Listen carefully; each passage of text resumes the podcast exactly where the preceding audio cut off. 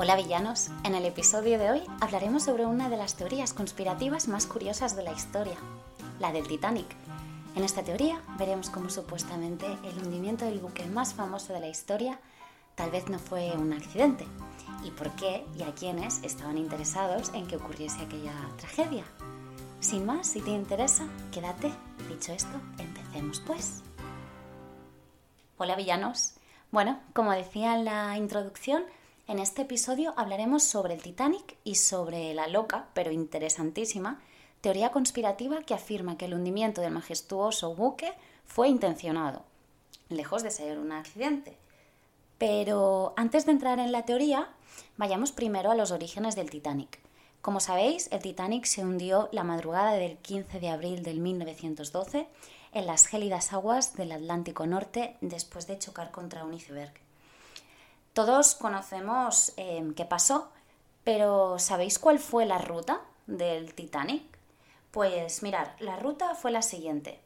El buque zarpó de Southampton, de Inglaterra, el 10 de abril de 1912 con destino a Nueva York. Tras salir de Inglaterra, hizo escala en Cherburgo, en Francia, y después en Queenstown, en Irlanda antes de dirigirse eh, hacia el Atlántico Norte, que es allí donde por culpa de un iceberg la noche, siempre se dice 14 o 15 porque en realidad sería el 15 porque fue de madrugada, pero bueno, la noche del 14-15 de abril de 1912, el Titanic, que sepáis que chocó a las 2 y 20 de la madrugada y se hundió a las 2 horas y 40 minutos de haber chocado contra el iceberg fallecieron 1.500 personas, 1.500 de 2.200 pasajeros y tripulantes a bordo.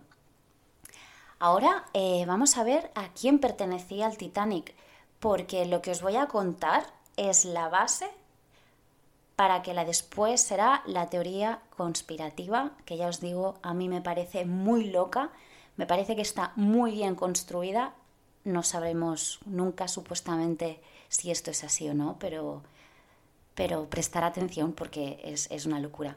Bueno, a ver, el Titanic. ¿A quién pertenecía el Titanic? Pues el Titanic pertenecía a una compañía, la compañía, a la compañía White Star Line, y concretamente al señor JP Morgan. Quedaos con este nombre porque toda la teoría gira en torno a él muy fuerte. Total, como decía, la compañía White Star Line, junto con su rival, la Cunard Line, eran las compañías navieras más importantes de principios del 1900. ¿Y esto por, qué es importante? Pues ahora veréis por qué. La Cunard Line tenía dos buques muy velosos y famosos, el Lusitania y el Mauritania. Em, así que como la White Star Line quería ser la mejor, ordenó la construcción, realmente lo ordenó JP Morgan, ordenó la construcción de tres barcos de clase olímpica, el Olympic, el Titanic y el Gigantic, que por cierto el Gigantic fue renombrado como Britannic tras el hundimiento del Titanic.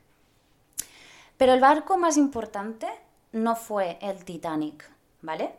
El barco más importante fue el Olympic porque fue el líder de estos tres.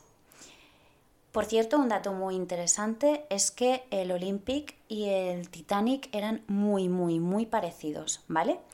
Y ambos buques fueron capitaneados por el capitán Smith, que tenía 25 años de experiencia a sus espaldas. Y, y bueno, fue el capitán. Este barco, el Olympic, el, barco líder, es súper importante en la historia y os cuento por qué. Antes de la tragedia del Titanic, el Olympic realizó em, cinco rutas con éxito. Pero, ¿qué pasó en la sexta ruta? Pues lo que pasó es que se estrelló contra un barco militar inglés llamado Hawke. Em, este barco, el Olympic, que ya os digo que se estrelló contra el barco militar inglés, también lo llevaba el capitán Smith, como he dicho antes. Y bueno, por suerte, aunque el Olympic se quedó muy destrozado, llegó a buen puerto. Y aquí empieza la teoría conspirativa. ¿Qué ocurrió cuando el White Star Line intentó reparar al Olympic? Pues que se encontraron que el seguro no cubría las reparaciones. Así pues, llevaron al Olympic al astillero de Belfast, en Irlanda, en el norte de Irlanda, que es donde se construyó el Titanic, ¿vale? O sea, llevaron al Olympic a Belfast, al astillero, y allí, en ese mismo astillero, fue donde se construyó el Titanic, ¿vale? Durante tres meses, ambos buques coincidieron en el astillero. La teoría conspirativa afirma que en estos tres meses cambiaron los nombres de los buques, los intercambiaron el uno por el otro. El segundo barco recién construido, el que era realmente el Titanic, lo llamaron Olympic. Y el verdadero Olympic, el barco que se había estrellado contra el barco militar inglés, lo llamaron Titanic. ¿Y esto por qué? ¿Por qué les intercambiaron los nombres? Pues precisamente para poder cobrar un pago de seguro, que por cierto fue de 5 millones porque al permitir que el barco averiado continuara navegando bajo un nombre falso, la compañía podía cobrar el pago de la compañía White Star Line, podría, Line, podría, comprar el, podría cobrar el pago del seguro cuando se hundiera. Por tanto, de aquí sacamos dos conclusiones, que son las que afirman y empiezan con esta teoría conspirativa. La primera es que White Star Line, o mejor dicho, JP Morgan, produjeron una estafa al seguro. Y la segunda es que el barco que realmente se hundió en las aguas del Atlántico, según esta teoría, no fue el verdadero Titanic, sino que fue el Olympic. Fue el que todo el mundo creía que viajaba en el Titanic, pero no, viajaba en el Olympic. Pero ojo que esto no acaba aquí, o sea que la, la teoría continúa. Atentos que esto es muy fuerte. JP Morgan junto con otras familias poderosas como los Rockefellers o el Rothschild, seguro que os suenan los apellidos, querían construir la Reserva Federal. ¿Vale? ¿Y qué es la Reserva Federal? Pues es el Banco Central de Estados Unidos. Y ahora me diréis, bueno, a ver, ¿y qué tiene todo esto que ver aquí? Pues todo esto tiene que ver porque había otras familias como los Astors, los Strauss o los Guggenheim que estaban totalmente en contra de la creación de la, Reserva, de la Reserva Federal. Creían que era una auténtica locura y no querían. Entonces, eh, aquí hubo un hecho real, que esto atentos, que sepáis que todas las familias, tanto los que estaban a favor de la reserva, como JP Morgan, y los que estaban en contra, todos, pero todos, ¿eh? tenían un pasaje para el Titanic o el Olympic. Vale, pues agarraos que vienen curvas. Em, momentos antes de que el Titanic zarpase, JP Morgan, junto con otras 50 personas, decidieron bajarse del buque en el último momento. Es más, dicen que muchos dejaron a familiares dentro y a todo su servicio, al personal de servicio. Bueno, pues es curioso, ¿no? JP Morgan junto con los que estaban a favor de la creación de la Reserva Federal abandonan el buque. O sea, el, propio dueño abandona el buque. Vale. ¿Qué pasa? Que dentro del buque quedaron las familias que estaban en contra. Quedó la oposición. ¿Vale? Que obviamente murieron en el naufragio, porque no se salvaron. Murieron. Por tanto, ¿qué dice la teoría? Como hemos dicho antes, uno, que JP Morgan está fuera al seguro, que el Titanic jamás se hundió, que realmente fue el Olympic, que el hundimiento del Titanic fue planeado, y ahora os cuento mm, las pruebas, los indicios, eh, y que precisamente, como fue planeado, JP Morgan y los que estaban a favor de la creación de la reserva bajaron del barco dejando a los opositores dentro. ¿Vale?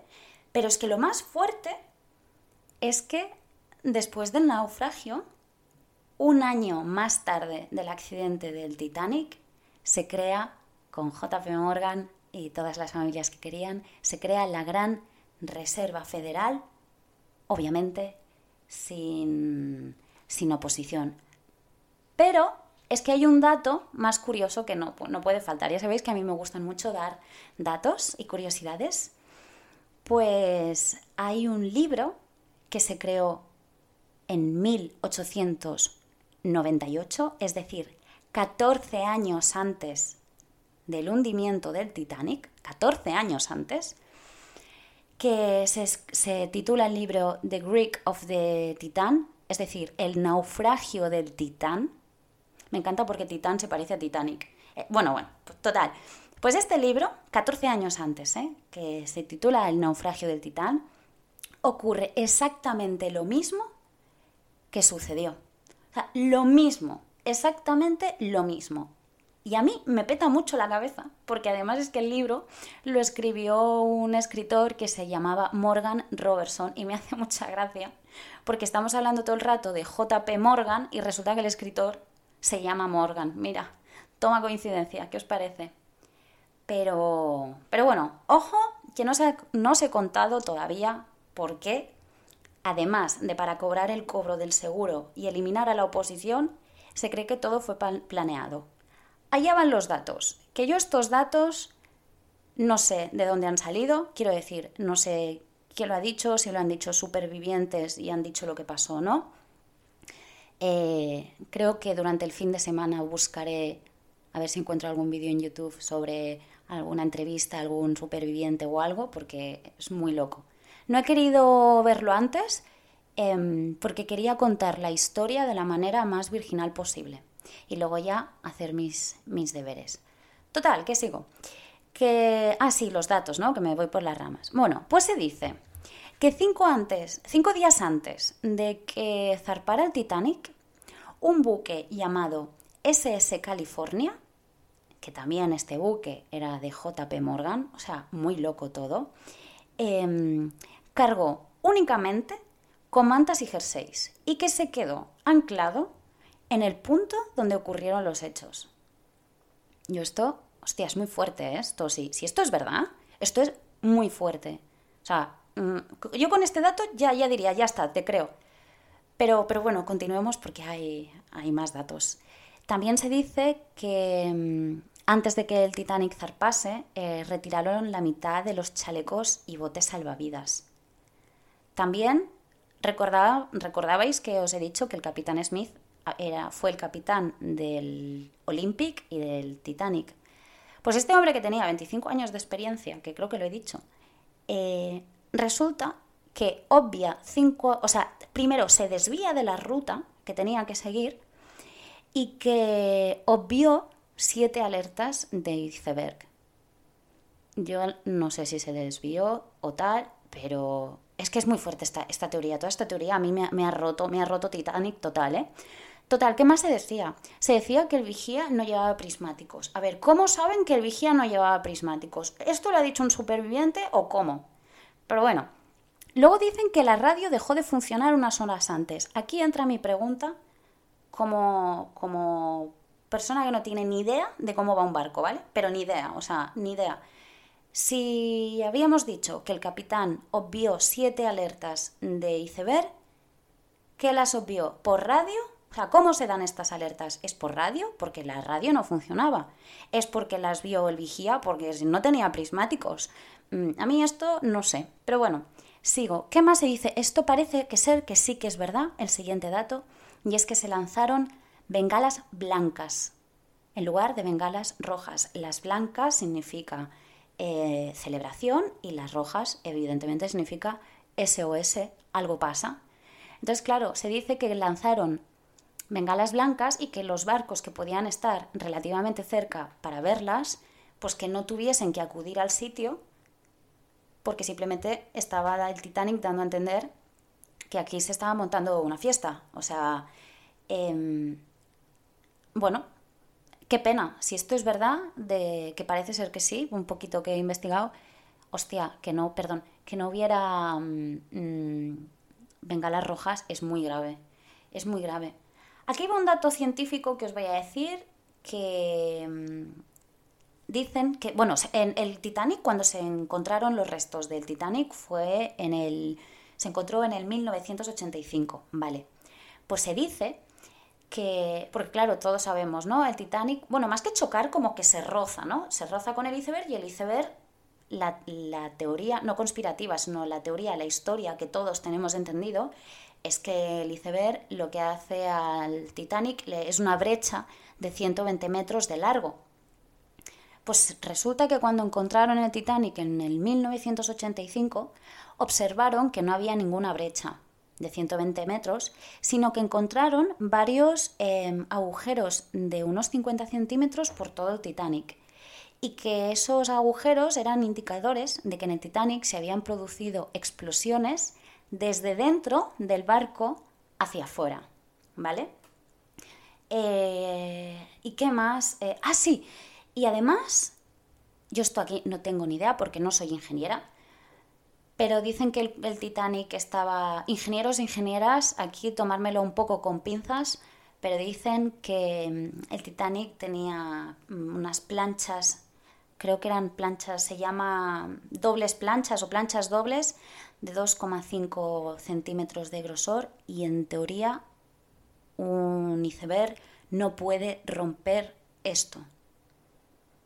Entonces, como decía en un principio, yo estos últimos datos que os he contado, no sé quién los ha dicho, si supervivientes o quiénes, pero mm, lo que os he contado de la estafa del seguro la Reserva Federal que murió la oposición en el barco, eso es así, en principio, según esta teoría. Y más los datos que os he dado, en principio, esto es lo que realmente ocurrió. Sinceramente, por mi parte, yo creo que nunca sabremos qué ocurrió en realidad, eh, pero me parece una teoría súper interesante.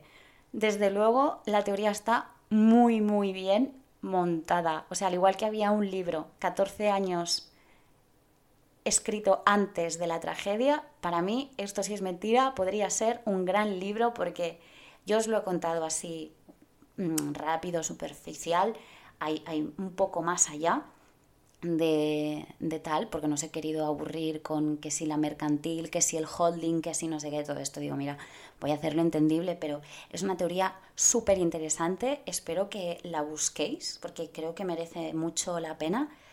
Pero bueno, sea como sea, creo que aquí lo importante y lo más trágico es lo que sucedió. Quiero decir, lo importante fue que, como he dicho en un principio, murieron 100, 1.500 em, fallecidos de 2.200 pasajeros y tripulantes que había en el Titanic o el Olympic. Para mí esta obviamente es la auténtica tragedia. Y si esta teoría es cierta, Iba a decir que me parece muy fuerte, pero realmente tampoco me parecería descabellado que las altas esferas de los Estados Unidos, en aquel momento, y encima uno de ellos, JP Morgan, que llevaba todo el tema de los barcos y tal, y que quería, era el impulsor de la Reserva Federal, tampoco me extrañaría que esto fuese así, que dijeran, oye, mira, pues estábamos al seguro, nos quitamos a la oposición del medio, y el año siguiente, que así llegó a ser, em, crean la reserva. Me parece muy fuerte, espero, porque quiero pensar que el ser humano no es tan villano, valga la redundancia de este podcast, queridos villanos. Si eso fue así, JP Morgan lo podemos declarar el villano, el máximo villano por lo menos desde los episodios que tenemos en este podcast. Y nada, hasta aquí el episodio de hoy, queridos villanos. ¿Qué opináis vosotros de esta historia? ¿Creéis que fue una conspiración? ¿Que fue un accidente? ¿Que realmente simplemente fue un accidente como siempre hemos pensado? ¿O como James, no, James Cameron sí, nos metió en la cabeza? Em, Jack se debería haber salvado, pero seamos sinceros, que muriese Jack es lo que realmente hace muy genial a esta a la película. Y, ya está, lo dicho, hasta aquí el podcast de hoy. Espero que busquéis los testimonios de los supervivientes, que al fin y al cabo, gracias a Dios, por lo menos hubo gente que se salvó. No voy a entrar en mujeres, hombres, niños, primero los ricos y tal, porque se me va de madre esto. Pero lo dicho, queridos villanos, que hagáis muchas travesuras. Nos vemos el próximo martes con un nuevo episodio, quién sabe, tal vez más reflexivo. Y lo dicho, feliz fin de semana a todos, villanos. Un besito, chao.